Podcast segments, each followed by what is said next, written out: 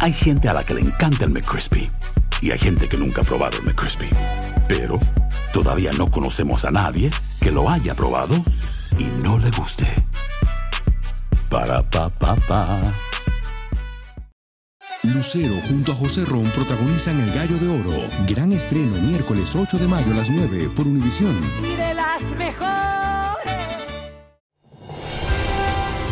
Hola, soy Jorge Ramos y a continuación escucharás el podcast del Noticiero Univisión.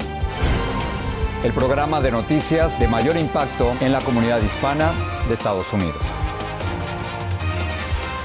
Muy buenas tardes, comenzamos con la furia de la naturaleza que vuelve a azotar a California a menos de una semana del llamado río atmosférico que dejó miles de damnificados, daños materiales y cuantiosas devastaciones, Maite. Así es, Eliana, aguaceros, nieve, incluso granizo y tornados amenazan con empeorar la situación de las zonas donde masivas inundaciones de lodo y barro ya arrasaron con las pertenencias de cientos de familias. De hecho, unos 37 millones de californianos están bajo alerta por el mal tiempo. Romy de Frías con el informe.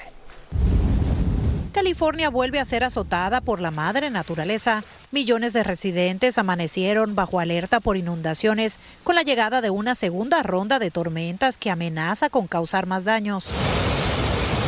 El aeropuerto de Santa Bárbara está cerrado hoy debido a inundaciones y es que de acuerdo a informes del condado en un periodo de 24 horas cayeron más de 4 pulgadas de lluvia. Estamos en advertencias de evacuación, que esto lo que significa es que hay un daño potencial que pueda atentar a la vida o a la propiedad. Si tienen alguna limitación, ¿verdad? Eh, o, o tienen que eh, utilizar más tiempo para salir o desalojar su casa, ahorita es cuando. En el condado de Ventura, las lluvias obligaron a cerrar la autopista 101 por acumulación de agua.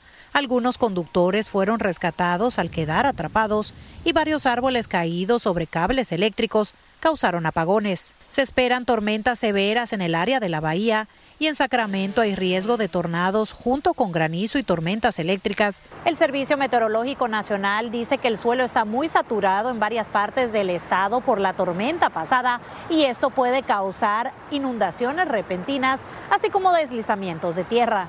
Como en estos momentos la tierra está tan saturada de agua, pues ese proceso para absorber la lluvia que está llegando pues genera problemas y se desatan las inundaciones. Para muchos trabajadores la lluvia constante impide que realicen sus labores. Por lo mojado que está, lo inundado que las calles a veces están y este y pues especialmente yo que trabajo en la pintura, este el trabajo no se puede hacer porque pues obviamente está mojado.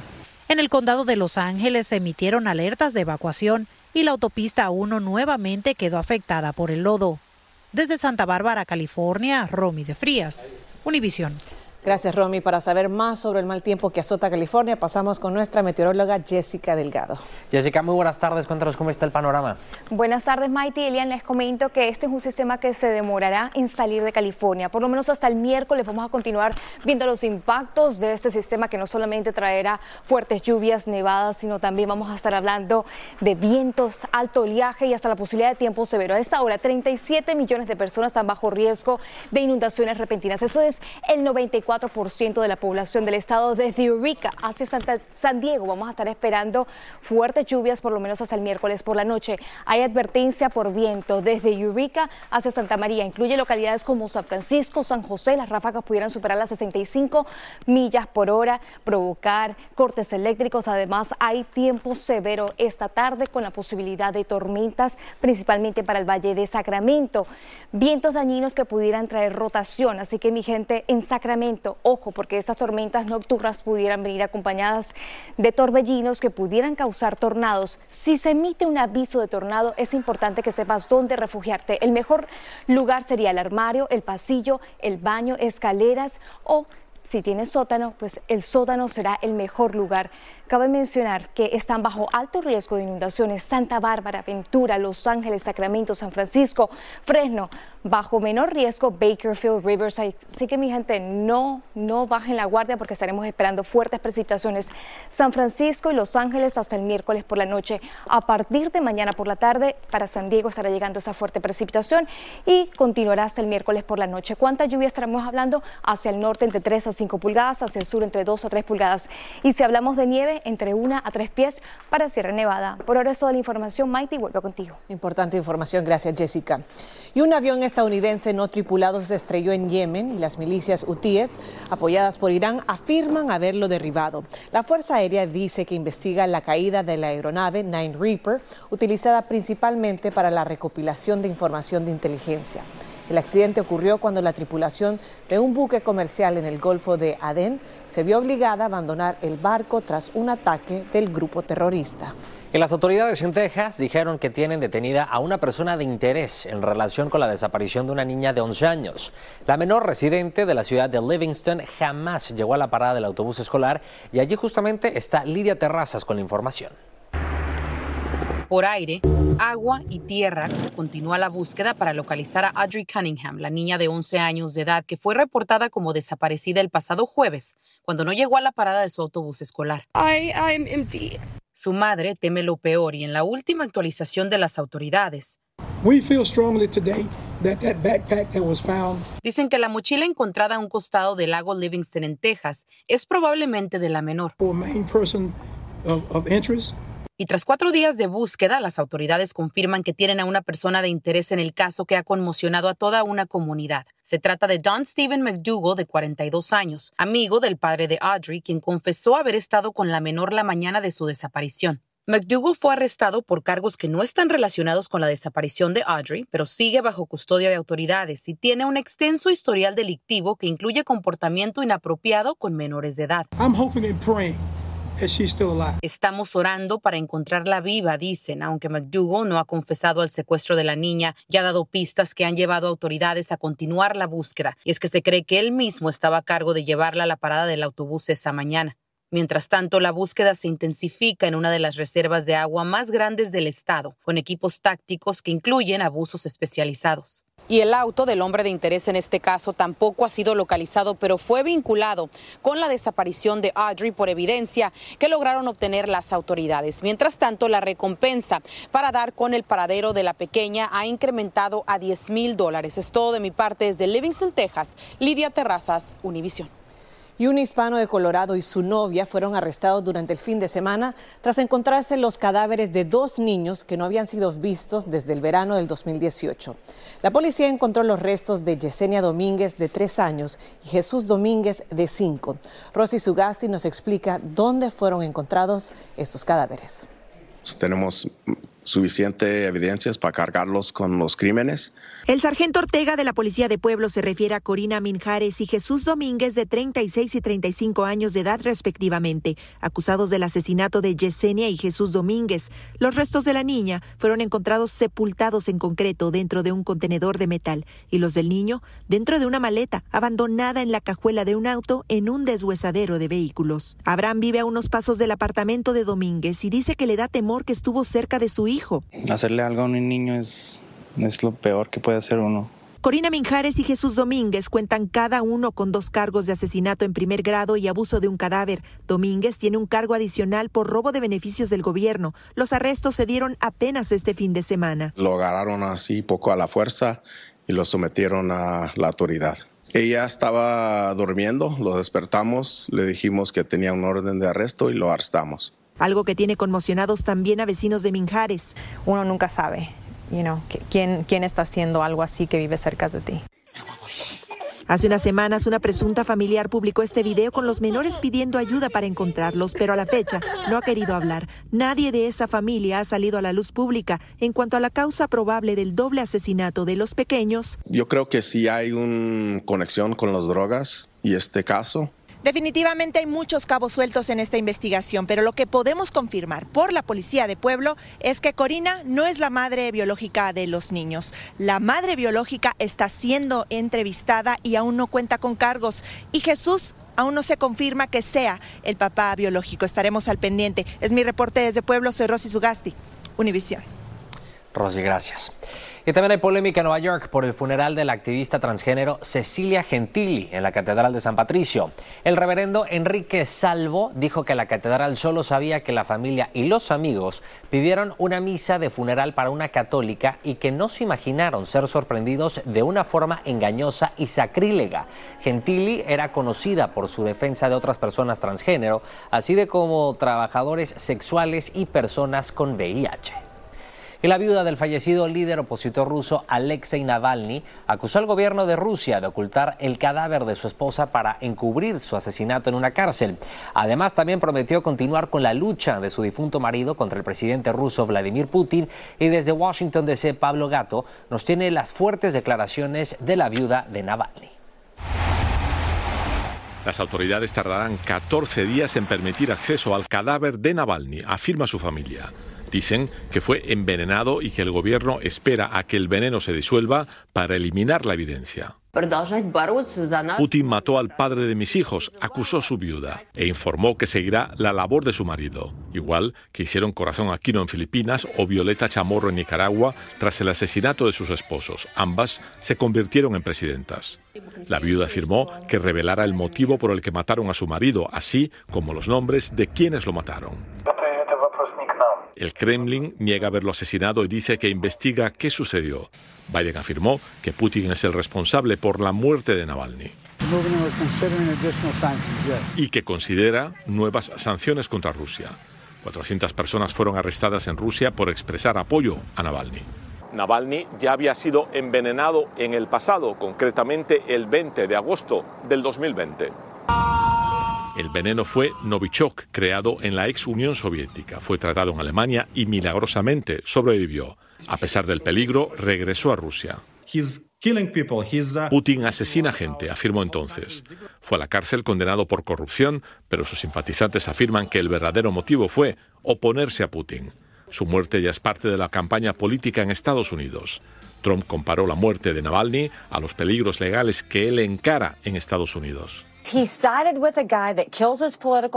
Y Nikki Haley acusó a Trump de apoyar a quien asesina a sus opositores políticos. Mientras, se dieron protestas en varias ciudades de Europa en apoyo a Navalny. En Washington, Pablo Gato, Univision. Lucero junto a José Ron protagonizan El Gallo de Oro. Gran estreno miércoles 8 de mayo a las 9 por Univisión. Y de las mejores. Estás escuchando el podcast del noticiero Univisión el ex congresista republicano George Santos demandó al presentador Jimmy Kimmel por supuestamente hacerle una broma en la que le hizo pensar que había sido invitado a su programa de televisión. Santos afirma que Kimmel ocultó su identidad al enviarle invitaciones usando la aplicación de videos de celebridades Cameo. Kimmel luego usó ese video para burlarse de Santos en su show. Santos ahora pide una indemnización de 150 mil dólares. Y hay gran temor entre los migrantes que están en México y quieren llegar a Estados Unidos tras un mortal ataque a balazos. Migrantes hondureños, ecuatorianos y peruanos viajaban en las camionetas que fueron atacadas por dos grupos armados rivales en plena carretera. como nos cuenta Jessica Cermeño, entre las víctimas mortales hay un menor de edad. Las tres camionetas llenas de migrantes salieron el 15 de febrero del poblado de La Reforma, en Sonora, rumbo a la frontera con Arizona hasta que un vehículo con hombres armados los interceptó. Aparece una camioneta, les golpea, les choca a la primera camioneta, estos se desvían hasta, hasta un lado de la carretera. William Murillo dirige la organización 1-800 Migrante y pudo conversar con dos de los sobrevivientes de la agresión. Uno es peruano, es hermano de Ana Vidal, quien falleció ahí. William nos compartió en exclusiva su desgarrador testimonio. No habrá pasado ni dos, tres segundos, prendieron las luces y comenzaron a dispararnos. Pa, pa, pa, pa, pa, pa, pa, dispararon a todo lado y vino como otro grupo guerrillero y lo comenzaron a disparar a los que nos habían disparado. Este hombre sobrevivió porque escapó junto con otros cinco ecuatorianos corriendo por el desierto. Confirmar la noticia del deceso de tres personas, un menor y dos, dos mujeres. Eh, ya fueron por lo menos dos de ellos, el menor y una de ellas, identificados. En el fuego cruzado perdió la vida un pequeño ecuatoriano de cuatro años llamado Jonsi. Y también murió Wendy Carranza, una hondureña que viajaba con su bebé de apenas 15 meses de edad.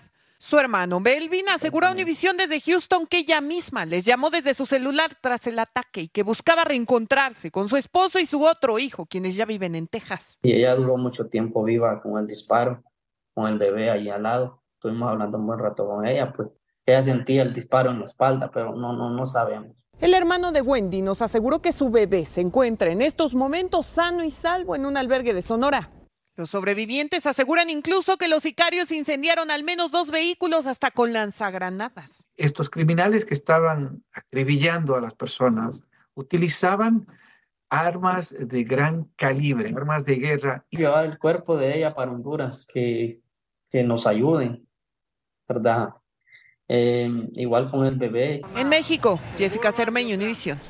La autonomía electoral mexicana debe respetarse. Eso fue lo que miles de mexicanos quisieron dejar bien claro en una concentración masiva el domingo en el Zócalo Capitalino, en la que exigieron respeto para los comicios del 2 de junio. La concentración se replicó en decenas de ciudades dentro y fuera de México para exigir respeto a la voluntad popular de los mexicanos. Y el desierto de Arizona es uno de los retos para quienes vienen buscando el sueño americano. Algunos logran cruzarlo, pero otros mueren en el intento. De hecho, muchos también quienes fallecen son jóvenes guatemaltecos. Es por ello que un activista de Guatemala vino a conocer el desierto de Arizona para poder alertar a sus compatriotas de esos peligros. El informe es de Pedro Ultreras. El desierto de Arizona es cementerio de miles de migrantes. Algunos los encuentran, a otros no. Diego López, de Guatemala, quería conocer esta realidad y viajó hasta Arizona para llevar el mensaje de regreso a su país. La importancia de venir eh, en este lugar es llevar la información y transmitirlo a que sepan que eso no es fácil. Diego es un líder comunitario de una región indígena en Guatemala, de donde muchos migrantes vienen engañados pensando que cualquiera puede cruzar de manera ilegal y con frecuencia mueren en el intento, nos comentó. No conoce, porque los coyotes que los traen le dicen que es fácil en 15 días, en 8 días.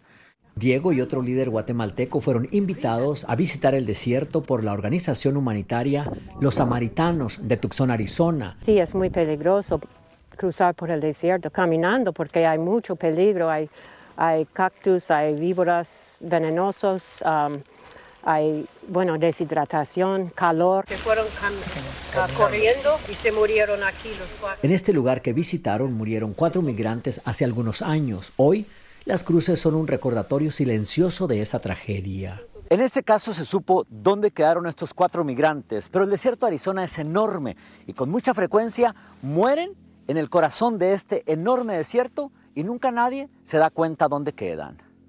La gente en su comunidad, sobre todo los jóvenes, nos dijo Diego, subestima esta realidad. Ese es muy triste, muy preocupante. Por eso nosotros venimos desde, desde Guatemala. La visita concluyó con un recorrido por el muro fronterizo para que conocieran las condiciones y los lugares recógnitos por donde los llevan los coyotes cuando vienen a pedir asilo y que vean que tampoco es fácil. En el desierto de Arizona, Pedro Ultreras, Univisión. Gracias, Pedro. Historiadores califican al presidente Biden como el decimocuarto mejor presidente de la historia de este país. Según los profesores universitarios que realizaron la encuesta, Biden está por delante de Woodrow Wilson y Ronald Reagan. Y a Donald Trump lo sitúan al final de la lista. Y bueno, precisamente hablando del expresidente Donald Trump, los mil pares de tenis dorados seriados que recientemente lanzó al mercado se vendieron en solamente horas a 399 dólares. Trump hizo el anuncio de este calzado deportivo este sábado, un día después de que un juez en Nueva York le ordenara pagar más de 350 millones de dólares de multa por haber inflado el valor de sus bienes.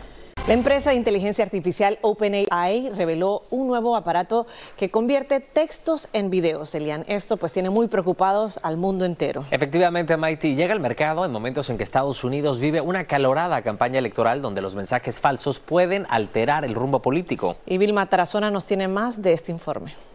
En la época de la inteligencia artificial no todo lo que usted ve, aunque parezca verídico, es real. People should be aware.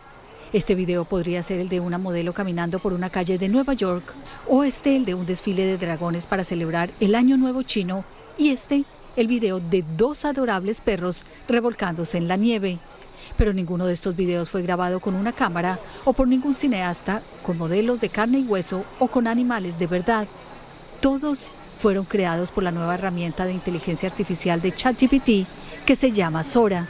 ¿Tienen que hacer o no? Luis Noguerol, experto en inteligencia artificial, dice que hay varios programas de este tipo, pero este es el que ha sido capaz de crear imágenes más realistas y como todo, trae riesgos. El mayor peligro creo que es la falta de regulación y de nuevo, regular implica o implicaría minimizar, ¿no? Cuán lejos podemos llegar, cuán efectivo podemos ser con el tema de la inteligencia artificial.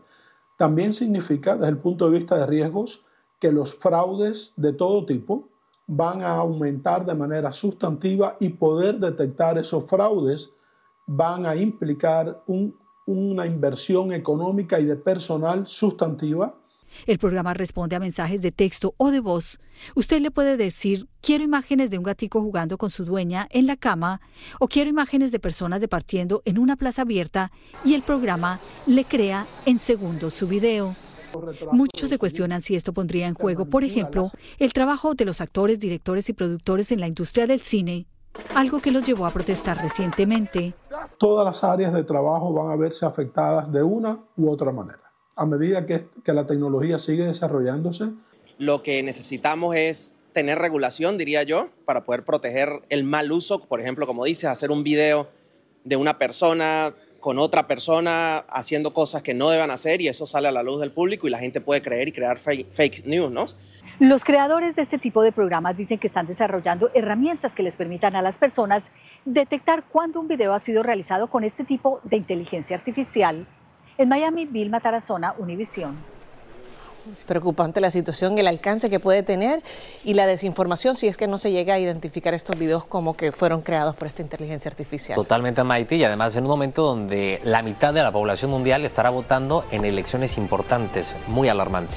Así es, bueno, llegamos al final de este espacio noticioso, pero lo esperamos en la edición nocturna. Así es, los esperamos con mucho más. Así termina el episodio de hoy del podcast del Noticiero Univisión. Como siempre, gracias por escucharnos.